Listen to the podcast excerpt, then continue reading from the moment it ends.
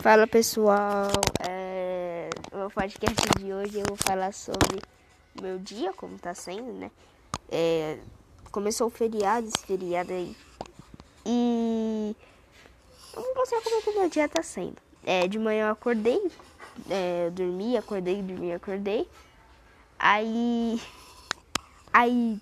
Ah, aí eu tomei meu café da manhã, obviamente, né? Minha mãe montou uma piscina, aí eu fiquei um pouco na piscina. Durante o tempo, eu não almocei hoje. Aí eu chamei meu amigo, tá, o Gustavo. É, ele tá aqui do meu lado, só que vocês não vão conseguir ouvir ele, que eu tô de fone.